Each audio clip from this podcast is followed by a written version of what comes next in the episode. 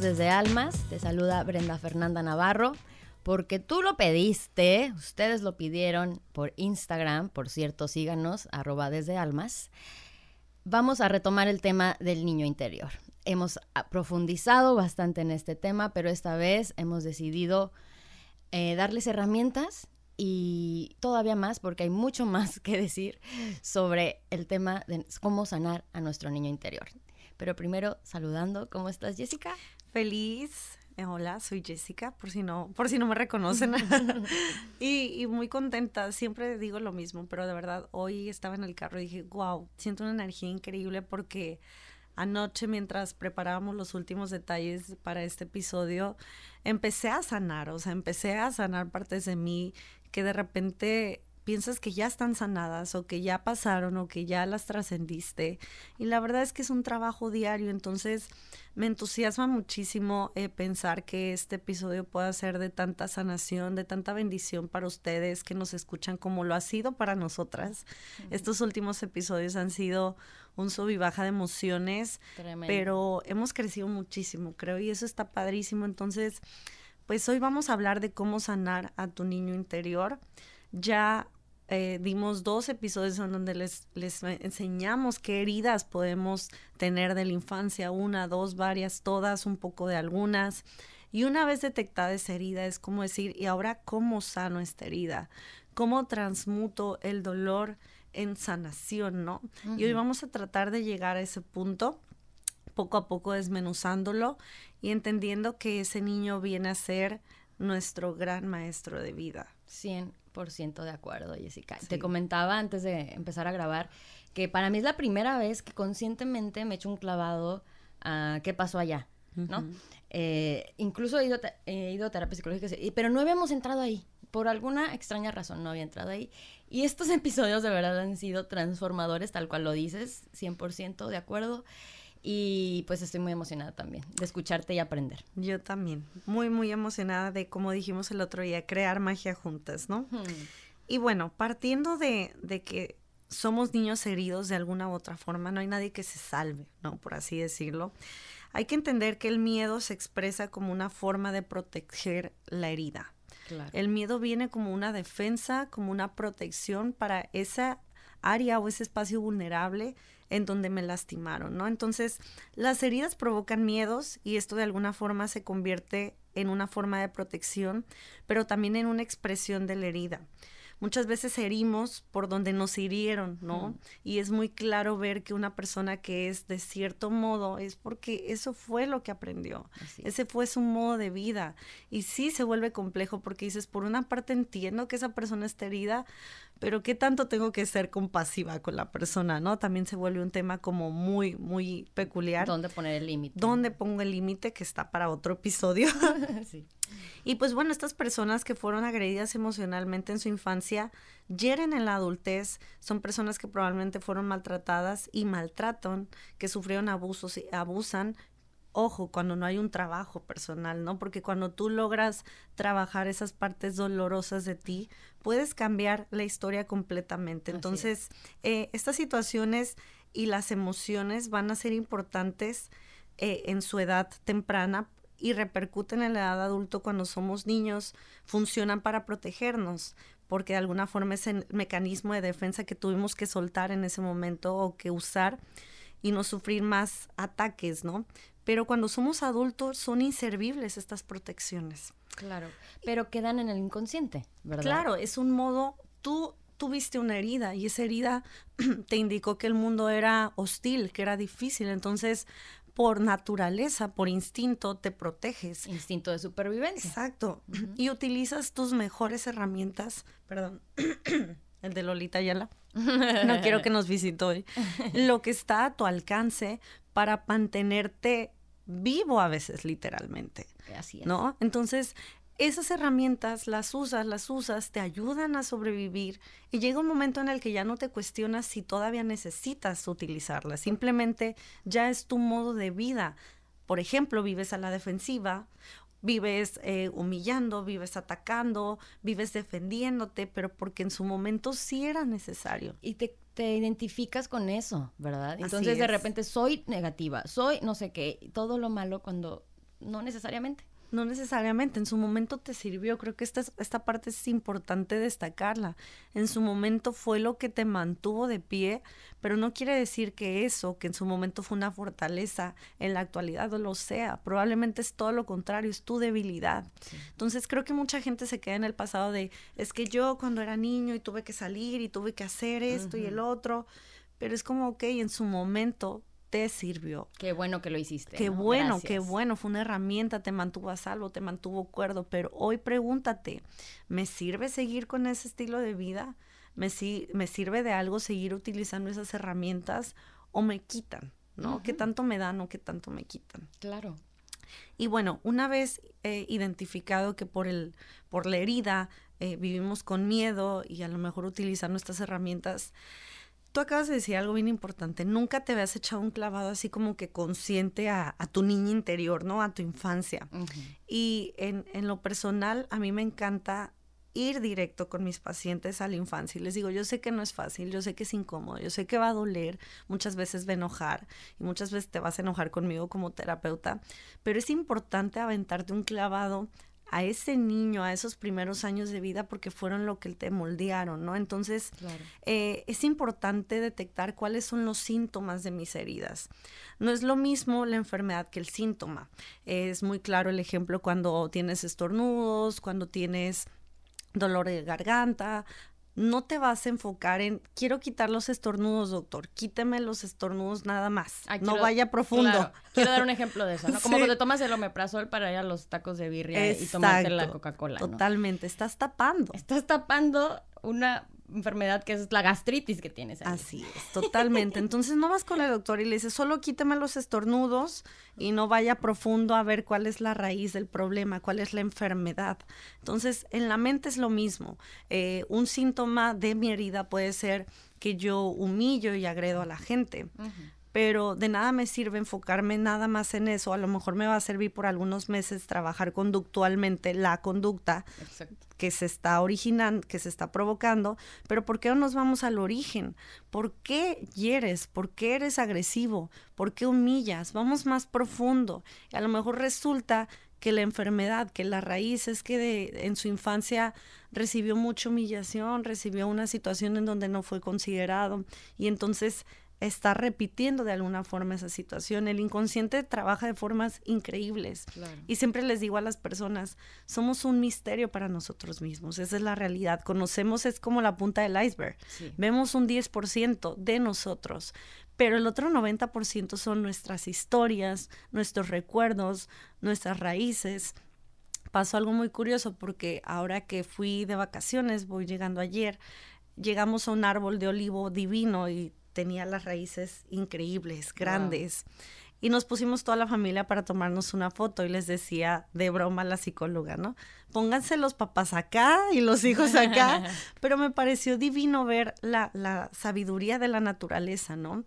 Las raíces son importantes para lo que va a crecer arriba. Si no hay raíces fuertes, ese tronco se debilita. No existe. No existe. ¿Por qué pasa un árbol por mil y un cosas, por mil y una heridas, si así le quieres poner simbólicamente? Y se sostienen porque hay raíces fuertes, pero hay que entender cuáles son esas raíces. Entonces, en este punto es importante eh, detectar, ¿no? Los síntomas de la herida, pero también irnos más profundo a entender cuál es la enfermedad que realmente está provocando el síntoma. Así es, porque para poner un ejemplo, yo sabía que tenía falta de cariño, ¿no? Digo, sin necesidad de irme tan tener una terapia o algo, yo lo descubrí. Lo detectabas. Y lo detectaba porque me empecé a dar amor cuando me sentía solita y pues mm, yo sabía que ahí en ese momento yo estaba abrazando a la niña, ¿no? Claro. Pero ahora que estamos ya trabajando herida por herida y viendo así los temas, fíjate que como lo he logrado identificar, es porque cuando eso duele, duele hasta adentro. Profundo, hasta no el hay hueso. Filtro, no hay filtro. O sea, llega directo a, exactamente a la entraña. Entonces, ahí es cuando digo, y mi reacción es obvia que no viene de la situación que está pasando. Claro. Porque hace cuenta que como si me hiciera un clavado hacia atrás. Y desde ahí agarro toda la fuerza para responder con toda mi... No, no responder, para reaccionar. ¿no? Entonces, eh, qué interesante ha sido ser consciente. Es, es, de un- mis- es otro rollo. de todas mis Lo acciones. padre es que ya no vayas por la vida sin conciencia y Exacto. hiriendo, hiriendo, dañando, sin decir, a ver, ¿qué onda? ¿Por qué esto me mueve tanto, no? Yo justo ayer platicaba con un primo y le decía, es que cuando algo ocupa demasiada de tu atención y cuando le das tanta carga y tanto poder a eso, no es tanto ya la situación, es qué onda contigo, que eso te mueve tanto, ¿no? Como tú dices, alguien inconsciente dice, no, pues simplemente me molesta, na, na, na, na, na, y no hay conciencia. Pero tú, ya tu reacción a lo mejor, volviste a tener una reacción reactiva, emocional, es, eh, fuerte, extrema, pero es como, a ver, siento que, que algo hay más profundo y es ahí en donde te vas a hacer introspección y a decir, ¿qué me duele realmente? Y de verdad, Fer, yo creo que los enojos más grandes que yo he tenido son el dolor más profundo, porque realmente es mucho más fácil defendernos con este tipo de síntomas, en tu caso a lo mejor responder a la defensiva, yo enojarme y ponerme mi barrera de protección, porque lo detecto, pero en el fondo estoy sumamente herida Por supuesto. y me duele. Entonces, sé que sigo utilizando estas estrategias de la niña herida, pero ya lo veo más consciente. Y entonces me permito eh, tomarme el tiempo que sea necesario para sanarlo y para decir, ahorita no puedo con esto, pero lo voy a ir sanando y transmutando hasta que lo pueda aceptar. Entonces, creo que eso es bonito, ¿no? Empezar a ver el proceso con compasión. Así es. Y bueno, hablando de estas reacciones, eh, me gustaría irme a algunas actitudes sintomáticas que revelan la herida, como esto que acabamos de poner el ejemplo, ¿no? Yo justo eso que les digo es una de mis reacciones que revelan mi herida, es como cuando alguien me lastima, me enojo muchísimo con esa persona. Mi enojo es- sería mi, mi protección, ¿no? Entonces, hay una que es el perfeccionismo. Y es cuando la persona perfeccionista nunca está contenta con lo que hace, ya que por mejor y más bien que haga las cosas, siempre creerá que se pueden hacer mejor. Por lo tanto, es un eterno insatisfecho. Sin embargo, detrás de esta actitud se encuentra un gran temor, el temor a ser juzgado. Hmm.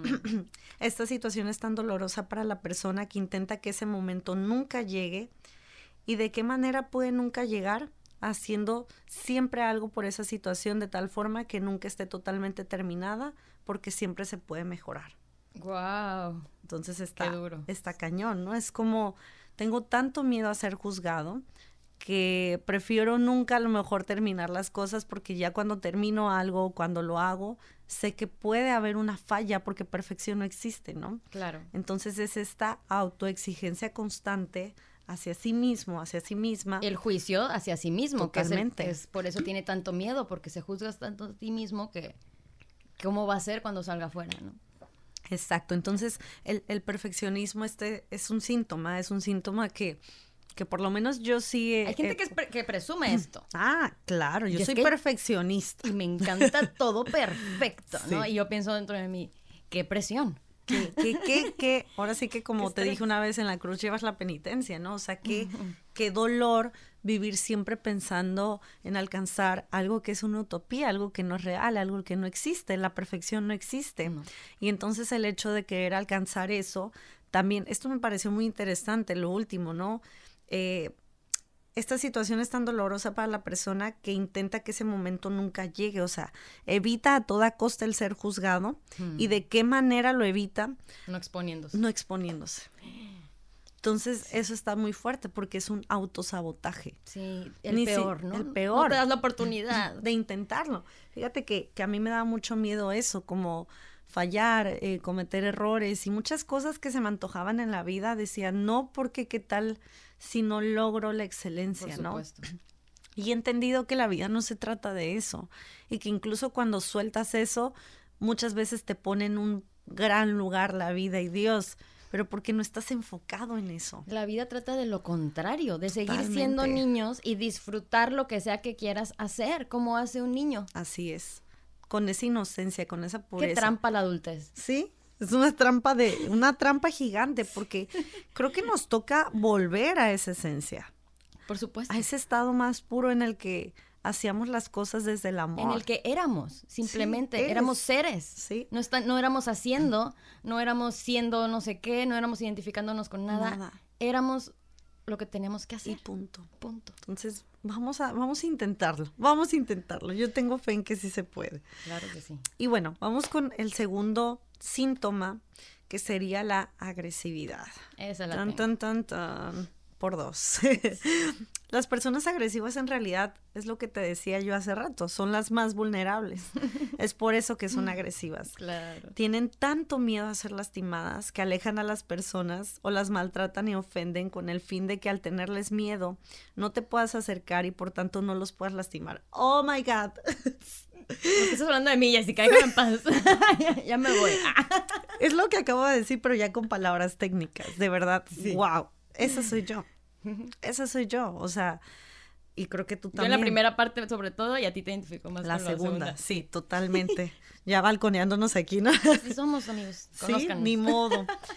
Las personas violentas o agresivas antes han sido lastimadas de manera profunda.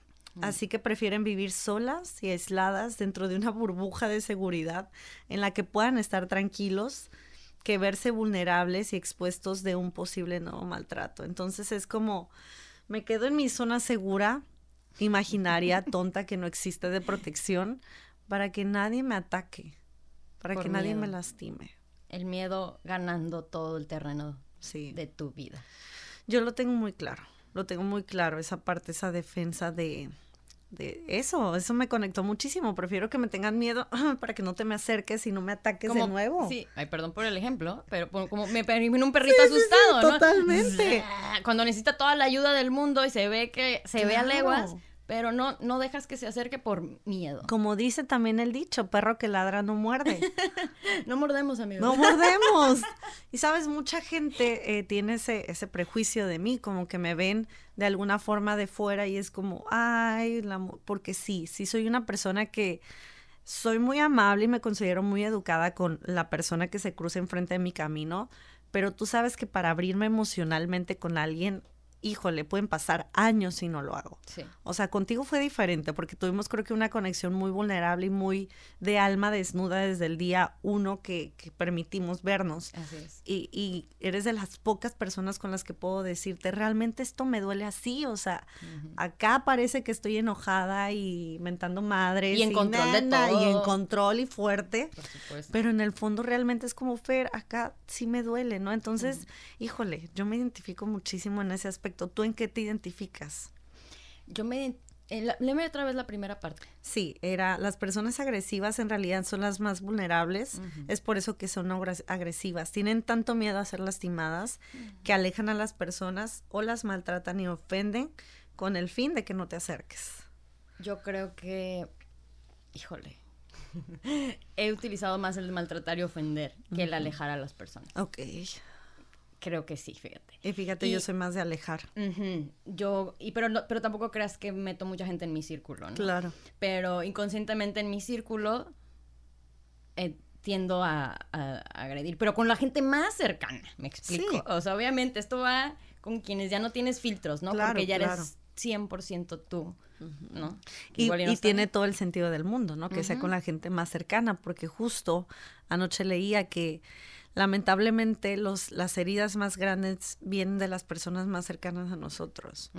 Entonces tiene todo el sentido del mundo, porque para que exista mucho, mucho odio debe existir mucho amor. O sea, Así esa es. es una ley de la vida. Entonces, eh, cuando, cuando tú te ves ante esta situación donde sabes que puedes amar y mucho, es como me protejo porque puedo herirme y mucho, ¿no? Entonces es como mejor pongo mi barrera. Mira, y no sé si venga el tema o no, pero vi un video de, de mi tocaya Fernanda Navarro, saludos, que estuvo en un episodio también. Ay, sí, divina. eh, donde decía, eh, entendiendo a Scorpio, ¿no? Bueno, es que yo soy doblemente Scorpio, entonces por eso dije, wow, lo tengo que ver. Y al verlo, me identifiqué perfecto porque ella decía que su Scorpio en el peor, en su estado más bajo, es un, al- un alacrancito, pues como Claro, el Scorpio, literal. que se cree chiquitito, que se cree indefenso, Y pero tómala. sabe exactamente dónde dar.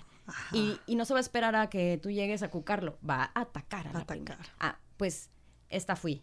¿no? Ya no creo que estoy en, esa, en, ese Qué bueno, He ido me alegra. He ido evolucionando, no sé en cuál estoy, pero sí, claro que me identifico también. Totalmente. Pues bueno, esa es la agresividad. Ahora vamos con el egoísmo. Eh, existen algunos que solamente buscan su beneficio, ahí los pueden poner en su mente o a lo mejor son alguno de ustedes. Quieren ver ganancias aunque el otro pierda o gane poco y cuidan primero sus intereses que ver por los demás. Una persona egoísta solo busca su placer incluso a pesar de exponerse al sufrimiento, o sea, no importa cuánto me cueste. No les importa quedarse solos, ser odiados, maldecidos, ofendidos, no queridos, con tal de salirse con la suya, de tal forma que aunque el costo de todo eso sea el sufrimiento, no importa. Esto tiene alcances impresionantes, ya que serán aquellas personas enclavadas en una familia que obligan a todos a hacer lo que ellos quieran sin priorizar el bienestar familiar. Y si sus decisiones afectan de manera trascendental a algún otro miembro de la familia, no son de capaces de sentir ni un poco de misericordia o culpa por el otro, al contrario, pudieran ponerle la última piedra encima. Esta actitud puede provenir de hijos que fueron pocos validados en sus sentimientos y necesidades y ahora viven sin ver al que tienen enfrente. Esta me puso la piel chinita. Esta está muy intensa. Qué fuerte. Muy fuerte. Y sí, claro que me se sonó me machismo. Sí, sí, totalmente. Qué bueno, ahorita es un tema increíble, ¿no? Además. Y bueno, eh, yo sí tengo personas en mi cabeza cercanas que, que pueden tener esto, este egoísmo, y, y, de verdad que sí es muy fuerte lo que puede llegar a ser un sistema familiar esto, ¿no? Eh, traspasar todos los límites sabidos y por haber, por mi conveniencia, por mis intereses. Y volvemos a lo mismo, manifiestas lo que te dolió, manifiestas aquello en lo que fuiste herido, ¿no? O sea, no fui visto, no fui querido, no fue aceptado en mi núcleo familiar. No sé cómo se hace eso. Ese es el punto, Fer. O sea, yo creo que no se trata tanto de hijos de la fregada, estos son los peores, estas personas egoístas. Es como todos tienen la oportunidad de cambiar si así lo quieren. Ese es el punto. O sea, si realmente tú quieres, puedes transmutar eso en algo distinto. Pero es gente que no tuvo las herramientas, no sabe con qué se come. Eso es lo que yo les digo a alguien cuando no eres empático. Esta persona no sabe con qué se come. Y yo sé que es complejo, es duro entender al otro al 100%, porque a veces te, pierdes en el otro, ¿no? Pero también creo que si, si lo ves desde esa perspectiva, puedes entender un poco más las heridas de las personas. Eso no garantiza que las quieras cerca de ti, ese es otro tema, ¿no? Pero sí como entender y también cuidarte de las heridas de que te puedan originar estas personas. Así es, tú lo comentaste en uno de los episodios anteriores, ¿no? No busques o te, está alerta de tus heridas para que no busques personas que la alimenten. Exacto, ¿no? Exacto. Pero todo esto empieza, como dices, con la conciencia, con querer ya no sentirte de cierta manera, es entender que que no eres así. Con querer salir de esa condición. aparte es que no eres así, regresa a tu niño, tu niño era un libro en blanco, puro, bello, que se fue contaminando, ¿no? Se fue escribiendo cosas que en verdad no debían de ir en ese libro. Totalmente. Y te toca leerlo. ¿no? Pero si no te interesa leerlo, es como que no te interesas tú, no te interesa yo, yo siempre les digo, todos tenemos la capacidad si queremos la voluntad de reescribir nuestra historia. Borrarlo y arrancar cuántas veces sea necesario. sí, cuántas veces sea necesario. Entonces, bueno, eh, ese es el egoísmo. Ahora vamos por otro síntoma que es el pacífico. Este síntoma es muy recurrente ya que existen muchas personas que permiten injusticias, pisoteos a sus límites, faltas de respeto en su intimidad, con tal de no verse envueltos en un pleito o alegato, ¿no? Es la típica de, mejor yo no digo nada porque vamos a pelear y yo digo, pues pelea, mamacita o papacito. mi caso es extraño porque he tenido esta también. Fíjate qué con contradicción, ¿no? Exacto. Ahorita que la estás diciendo, me retorcí, la verdad. Sí, claro, porque es la que a lo mejor prefieres verte más como agresiva que como pacífica. Claro, pues claro. Obvio. Sí. Entonces, qué interesante, fíjate. eh, y bueno, eh, los conflictos no son algo que se debe desear, mucho menos buscar. También es cierto que tener miedo a estas situaciones tampoco es la mejor postura ante ellas, ¿no? Entonces, no deseas el conflicto, evidentemente, pero tampoco le puedes sacar a esa conversación incómoda, a esa eh, confrontación que en algún episodio hablamos, porque a veces es necesario, muchas veces es necesario. Pero entonces la clave es no ponerte en situaciones de peligro en este sentido, ¿no? Claro, no ponerte en situaciones y cuando sea necesario, pues te lo vas a aventar, ¿no? Exacto. Es lo si que ya yo- estás ahí. en Pero si es tu pareja y sabes que pasa recurrentemente, pues. Salte. Claro. corre, corre y cuéntaselo a quien más confianza le tengas. Entonces, Por esta favor. postura es representada por aquellas personas que fueron maltratadas en su infancia o que fueron observadores eh, directos de situaciones de maltrato intrafamiliar. Entonces, eh, eso, pues esto tiene mucho que ver, ¿no? Esto pasa con un pacífico, tiene tanto problema para poner límites sanos que prefiere sufrir injusticia y abusos.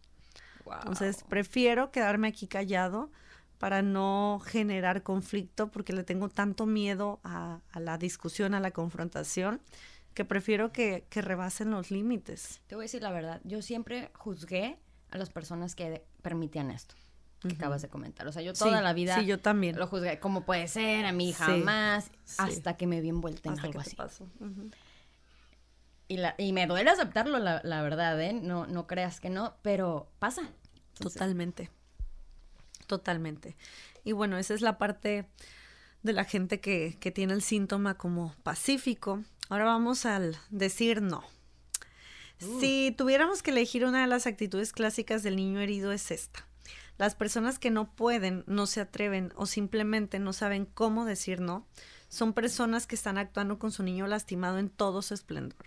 Y se preguntarán por qué. Porque un adulto que no es capaz de decir no es porque está viviendo expensas de la aportación del otro. mm, Qué fuerte. Le es más importante que el otro esté satisfecho a pesar de ser rechazado o rechazada. Prefiere aguantar esa situación antes de decir no. Wow. Qué fuerte, ¿no? Fuertísimo. Sí, sí, sí, sí.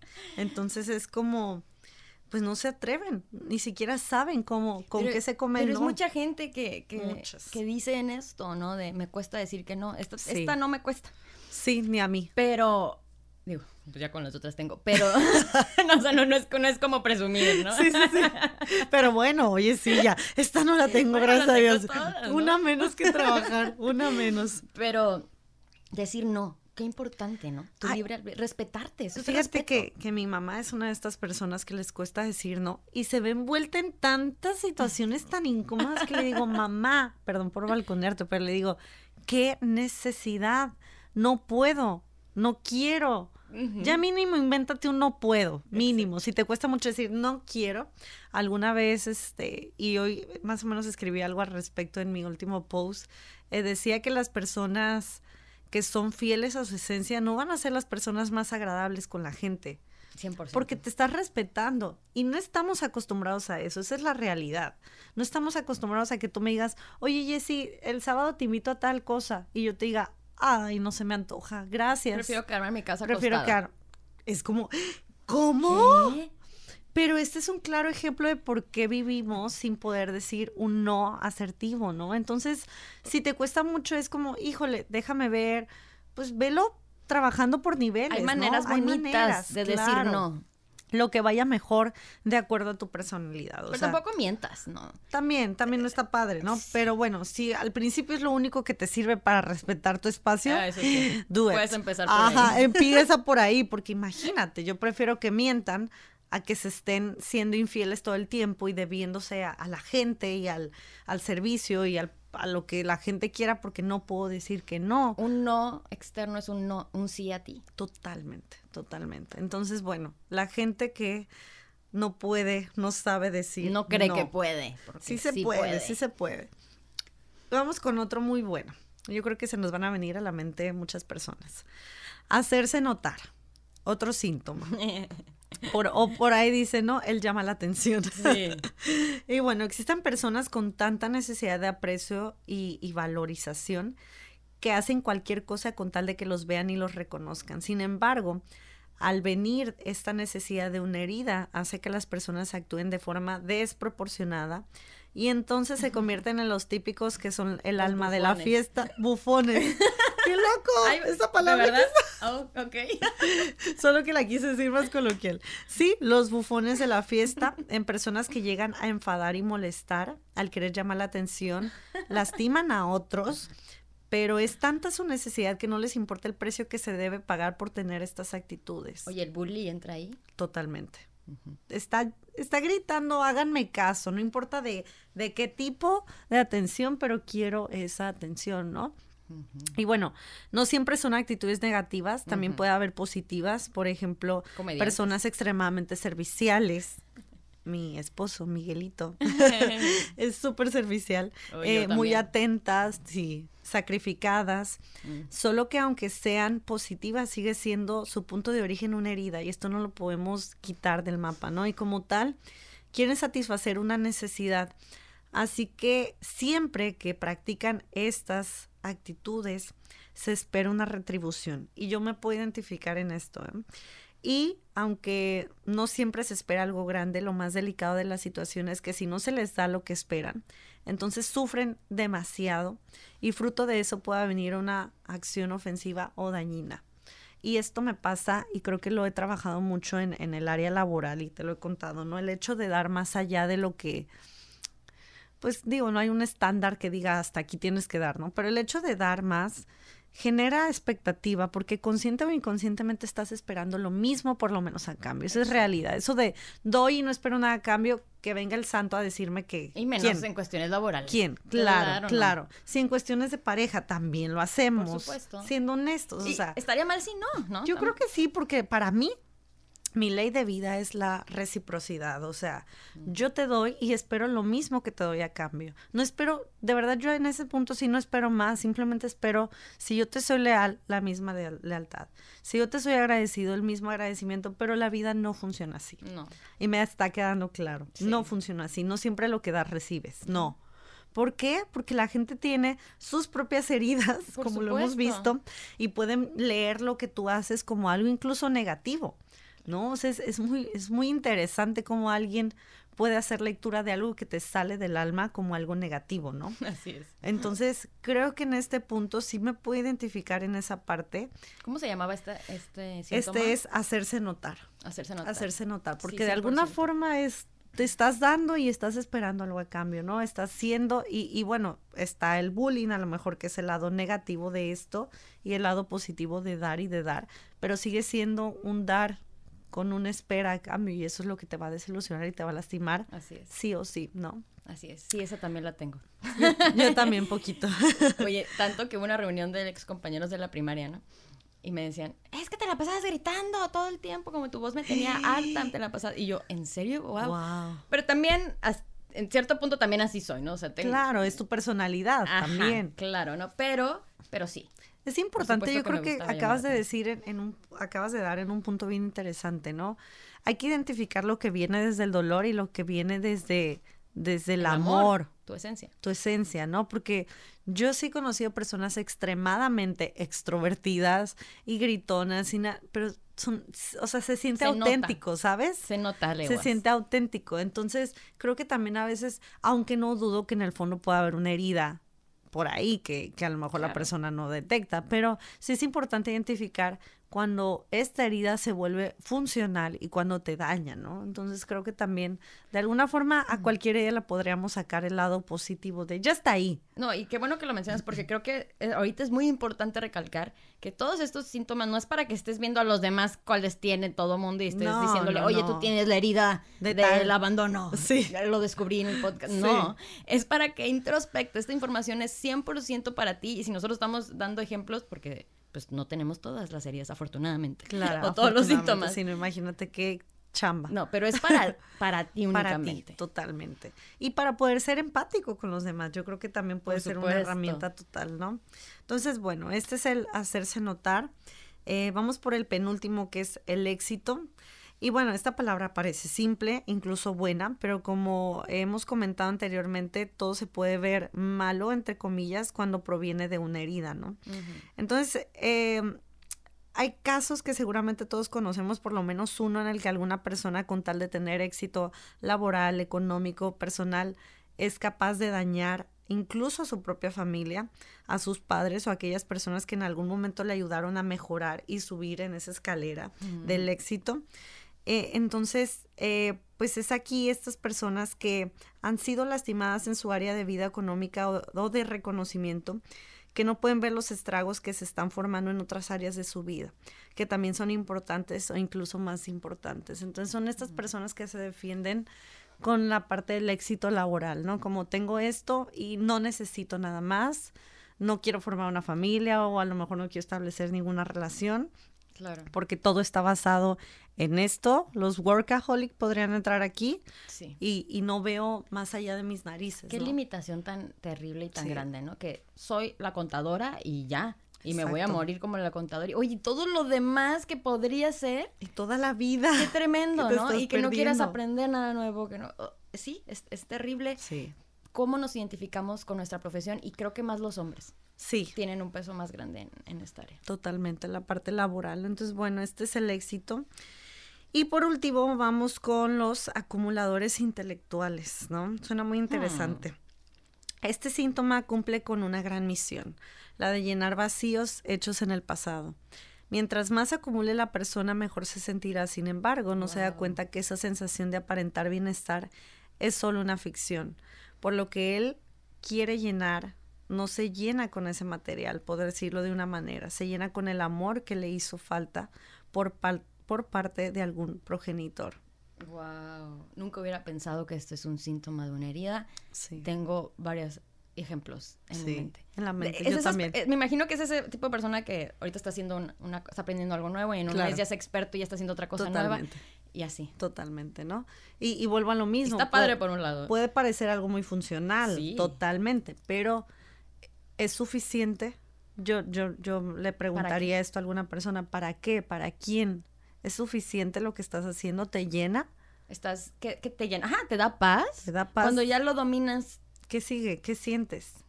Te aseguro que es como esto típico de quiero esto, lo logras y "Ugh, nunca acabar. quiero más. Como cuando quiero con lo material, cuando compras algo, Claro, ¿no? ¡Ah! claro. Lo quiero, lo quiero, lo quiero. Y ya lo tienes. ah, Y es como, ah, quiero más. quiero más. Totalmente. Entonces, bueno, eh, ese, eh, ese, perdón, pero es que es- entonces es el consumismo, ¿no? totalmente. Este tema. Sí, sí, porque no, Síntomas. no, no paras, no paras, no paras y siempre quieres más. Ujú. constante, que es, ojo, lo que quieren que sintamos en todos los ámbitos de nuestras vidas. Ese, ese sentimiento de, ay, siento que me falta algo, siento que me falta algo. Siempre no te falta nada. Ya no nos falta nada, somos seres completos. Nos falta respirar. Exacto, sentirte, ser tú. Cosas tan simples. Entonces, bueno, eh, ya hablamos de cuál es, que no es lo mismo eh, una enfermedad que el síntoma, hay que atacar el síntoma. Y ya dimos algunas actitudes sintomáticas. Solo retomo perfeccionismo, agresividad, egoísmo, pacífico, decir no, hacerse notar, éxito y por último acumuladores intelectuales, ¿no? Con cuál te identificas. Y bueno, eh, para ir cerrando, eh, podremos hablar ahora de las reacciones desproporcionadas sintomáticas, ¿no? O sea, Sí. cómo también ya están estos síntomas que son totalmente fuera de lugar, desproporcionados, en donde como que generalizamos y fatalizamos toda la situación, ¿no? Entonces, eh, aquí algunos ejemplos para, si- para que se puedan identificar. El primero es, nadie me quiere. ¿Conoces a alguien así? Sí. ¿Has escuchado a alguien así? Mm, a mí. Yo. Em, se llama Fer. No, sí, mira, es que mira, justamente esta es una pregunta que yo tenía, yo vine con ella en la frente ahorita que llegamos al, al estudio y es cómo sé cuando es mi niña, ¿no? ¿Cómo la identifico? que está ahorita presente y está al mando, vaya, ¿no? Sí. O sea, que no, no estoy en, no estoy, no estoy siendo mi adulta, no sé. Y entonces empecé a escribir ejemplos de mí, obviamente, cuando la identifico. Y pues fue interesante porque puse, cuando reacciono desproporcionadamente a lo que en verdad está pasando, que ya lo mencionamos, cuando se siente como un berrinche. Exacto. Es que exacto. me siento en berrinche, ¿no? El otro Sí. día estaba molesta porque no podía ir a cargar a mi sobrina por una razón. O sea, solo, era una, solo tenía que aceptarlo. Pues Sí. me entristecí tanto que estaba haciendo berrinche, ¿no? Y, y Jesús era como, ¿qué, qué tienes? que-?" No, y no quería hablarlo porque yo sabía que me iba a decir, acéptalo. Y no quería escuchar eso. Claro, te costaba. Sí. Sí. Y yo sabía que era un berrinche, ¿no? Entonces, digo, gracias a, que he estado, he estado siendo consciente de mí.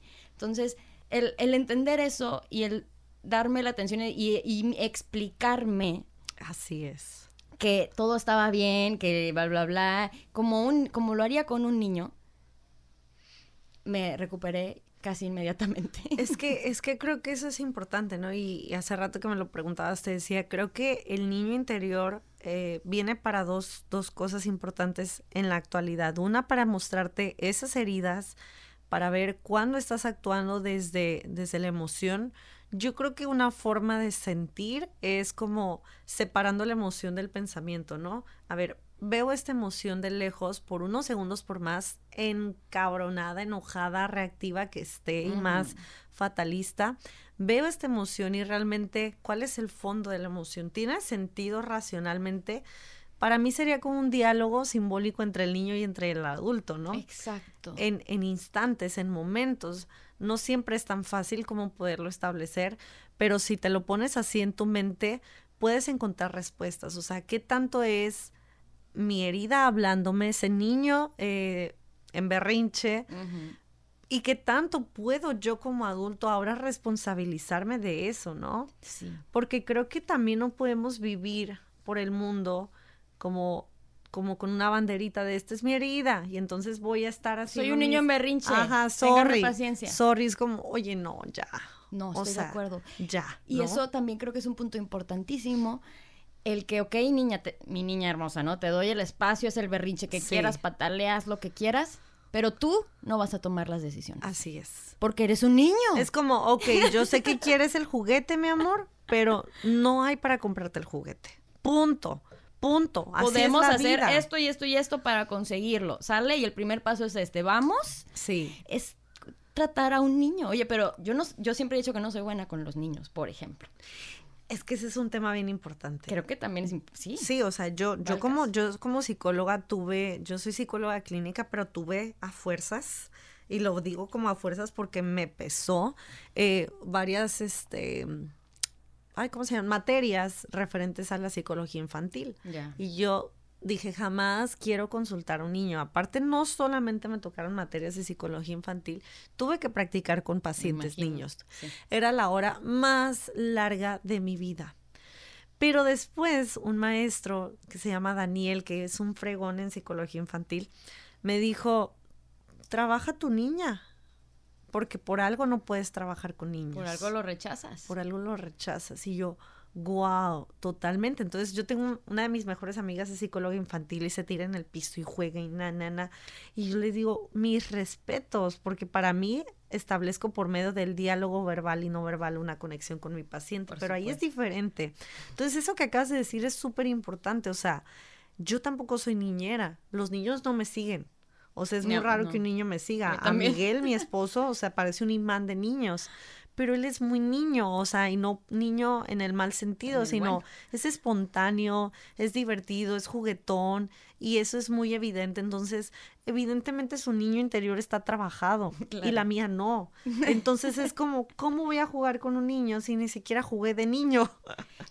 qué, qué interesante porque te das cuenta en la adultez quién tiene su niño trabajado y quién no. Totalmente. Es quien se anima a ser espontáneo, a decir un chiste tonto en la mitad de la Eso, plática. ¿quién deja de, quién deja de ser una persona berrinchuda? O sea, de verdad, yo convivo con personas muy seguido que digo, es una niña berrinchuda. Por supuesto. O sea, no hay de otra. Es y una niña no creo pataleando. Que se ¿no? Es simplemente entender que hay maneras de yo creo que hay maneras de tratarlo y también hay espacios para tratarlo, ¿no? Mm. Es como el niño que a lo mejor sí se puede enojar, pero no se va a tirar en el pasillo del centro comercial o del restaurante.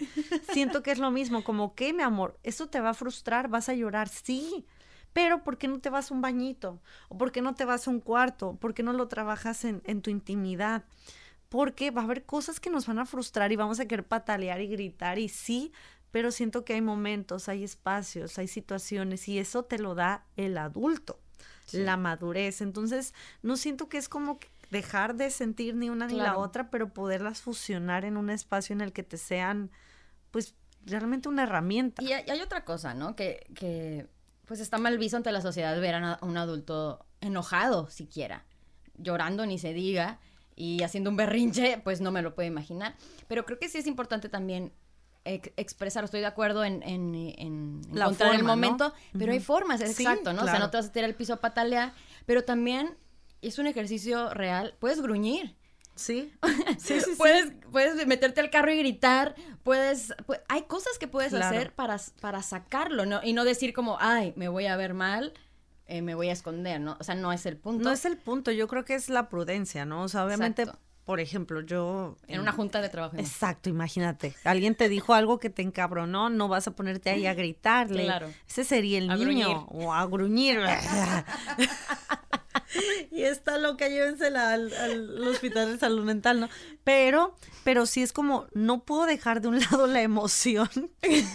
Nos va a agarrar el mento ya. no puedes dejar un lado la emoción porque tiene algo que enseñarte, pero no, no levadas, como dices, pero a lo mejor busca el momento porque pues un niño no tiene esa conciencia de saber cuándo, cómo y por qué, pero el adulto sí. Hay que explicarle. Hay que explicarle. Y hablarle con lenguaje de niño. Yo cuando entendí eso, wow, me voló la mente. Me tengo que hablar como niña. Totalmente, totalmente. tienes que bajar ese, a ese lenguaje, ¿no? Nunca. Nunca.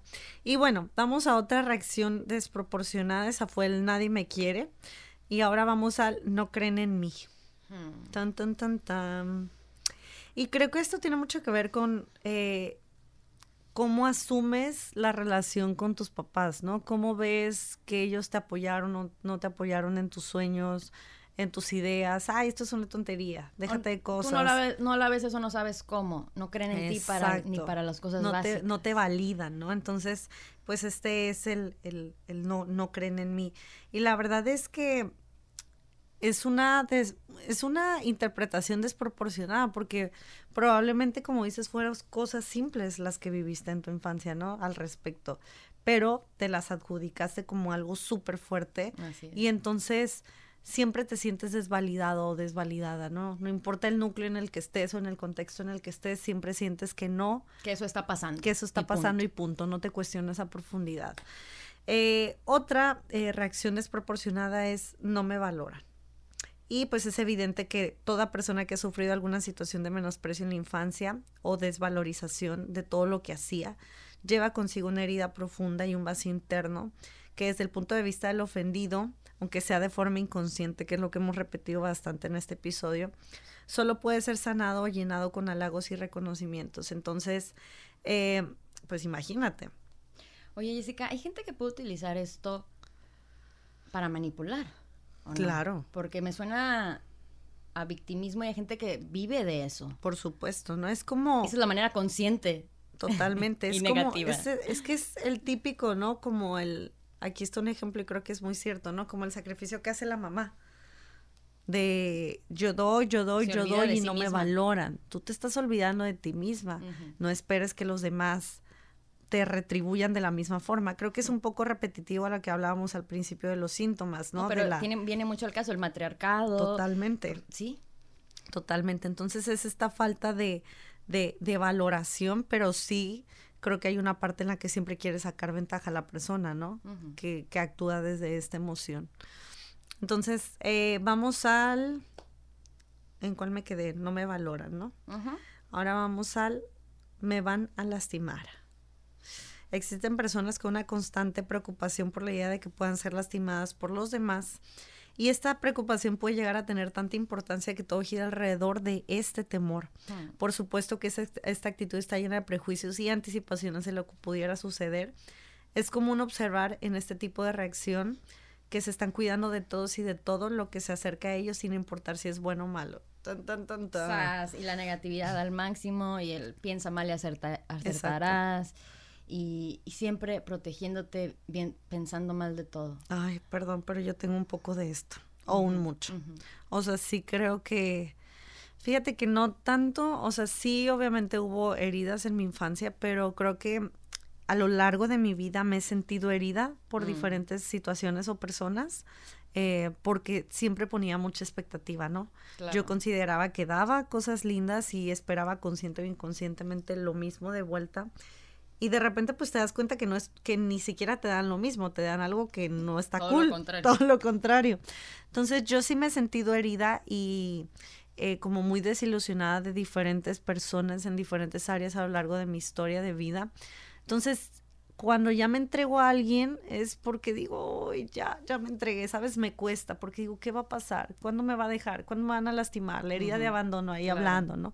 Entonces, eh, yo sí, yo sí tengo este temor de me van a lastimar, me van a herir. Y evidentemente lo que, lo que temes viene a tu vida, ¿no? O sea, es como le tienes tanto miedo a eso que lo atraes y llega porque lo tienes que transmutar. Exactamente. Lo tienes que transformar. Aunque no lo quieras hacer consciente, ese miedo está ahí y está vibrando en ti y como un imán atrayendo lo, mismo. Lo atraes totalmente. Entonces, bueno, ese es el me van a lastimar y por último, en nadie nadie me entiende. Entonces, esta persona cree que absolutamente nadie es capaz de comprenderlo, todos lo malinterpretan, las personas no se ponen en sus zapatos, no empatizan con él, no le ayudan, por lo menos esto es lo que piensa, ¿no? Es como ve las cosas y está seguro de que todos lo van a abandonar en algún momento sin haberlo comprendido antes. Así es. Entonces, bueno, este está, está muy, muy interesante también. Ahora que, que mencionaste todas, lo que me queda es lo que decíamos en los tres episodios que llevamos del tema, finalmente es hacerte responsable de ti mismo y punto. Totalmente. Porque si ya eres consciente de estos síntomas y también ya eres consciente de tu herida, entonces te estás haciendo víctima.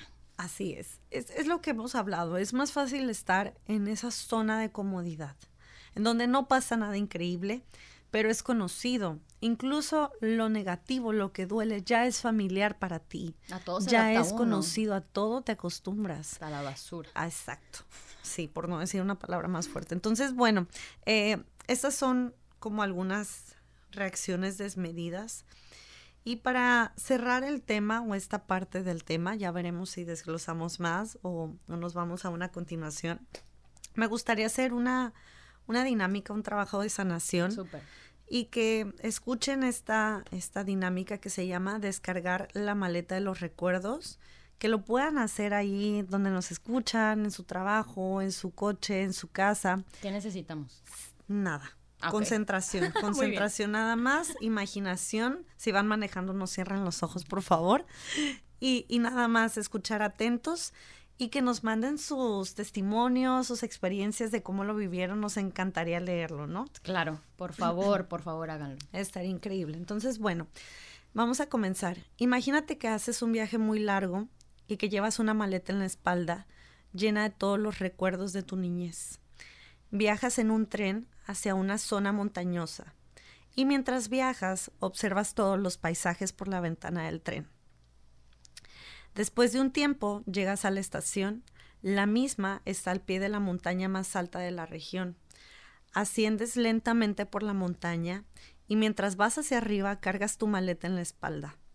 Te das cuenta que es muy pesada. Finalmente alcanzas la parte más alta de la montaña. El camino se vuelve muy grande, pero llegas a un lugar precioso, lleno de colores y objetos increíbles comienzas a ver a tu alrededor toda la belleza de ese lugar. ¿Qué observas? ¿Un bosque? ¿Un lago? ¿Una gruta? ¿Un templo? Mira con detenimiento todo alrededor tuyo y elige un lugar para empezar a descargar tu mochila. Te acercas a ese lugar y te sientas, descansas en ese lugar, para ese lugar perfecto para detenerte.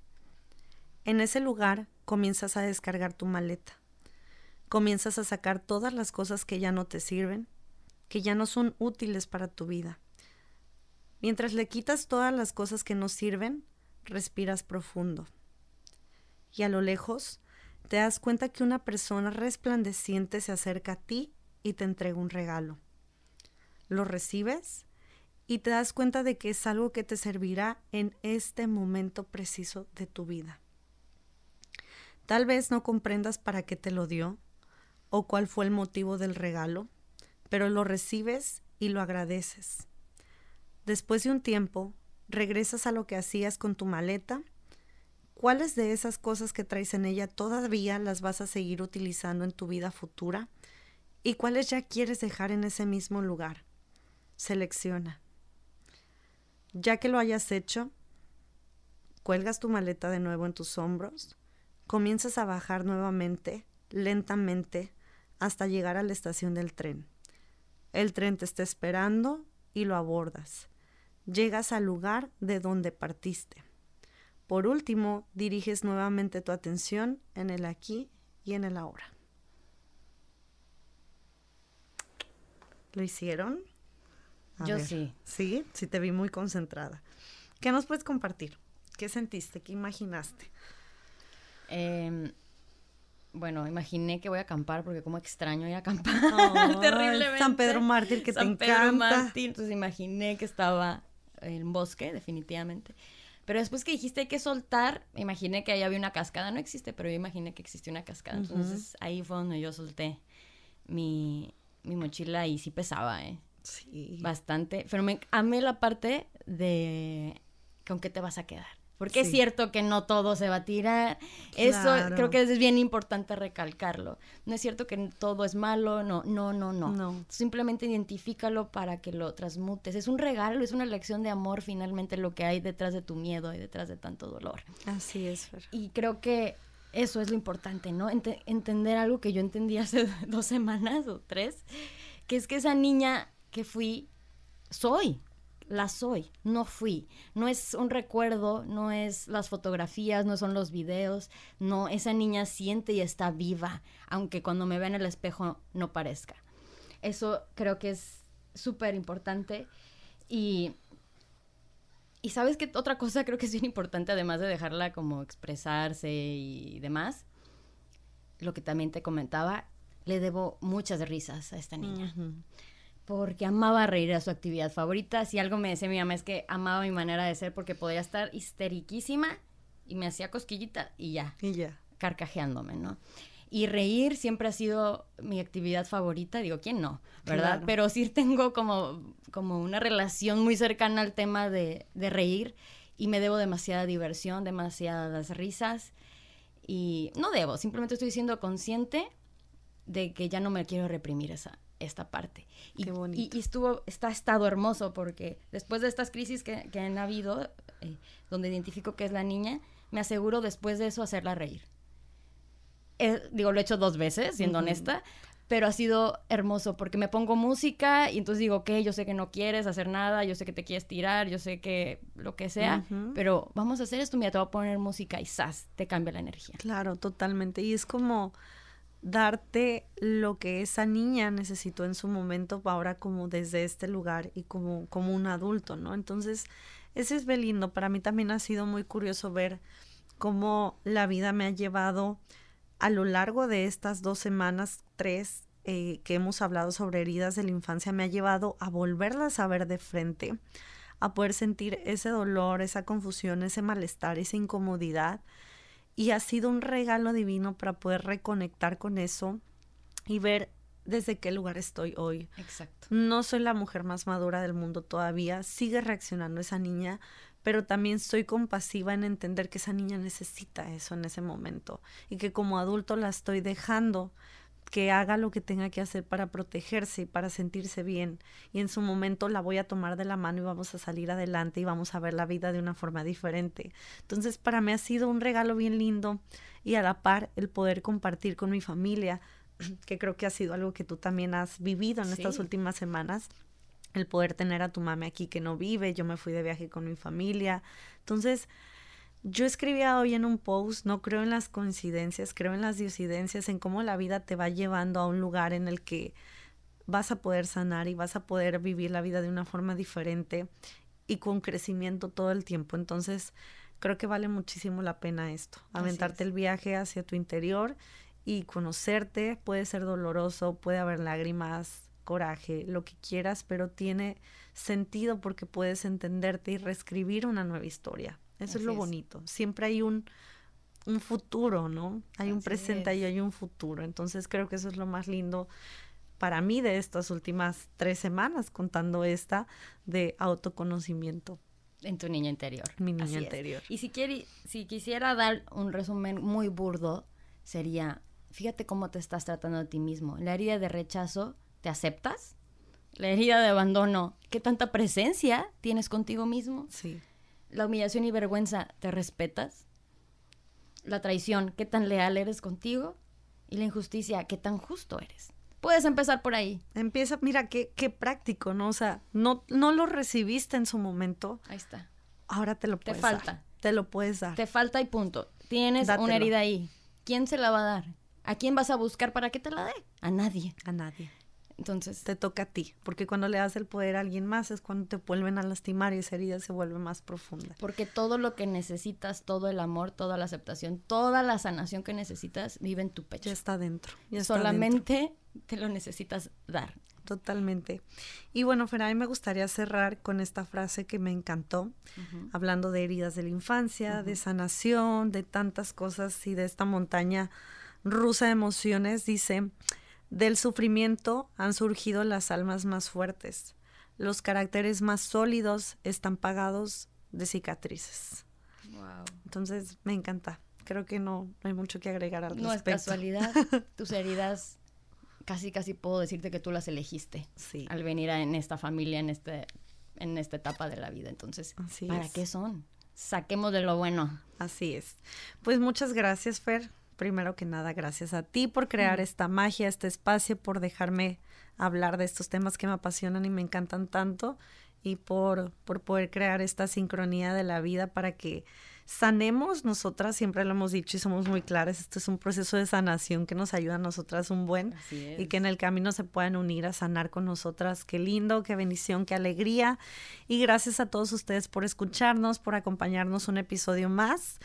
Por favor, si hacen la dinámica, si implementan algo de lo que estamos aquí comentando, mándenos mensajes porque no saben cómo nos llenan de alegría, de amor, de, de vibra, de energía para seguir haciendo esto. Nos hemos puesto a chillar ahí con sus mensajes tan bellos, leemos todo, entonces por favor sigan en comunicación con nosotros. Nos encanta saber de ustedes. Sí. Pues nos vemos, ahí síganos en nuestras redes sociales desde Almas y eh, pues también estén atentos a nuestros próximos temas. Vamos a seguir hablando de temas así interesantes, increíbles y profundos. Los queremos y les mandamos un abrazote. Un beso. Bye. Adiós.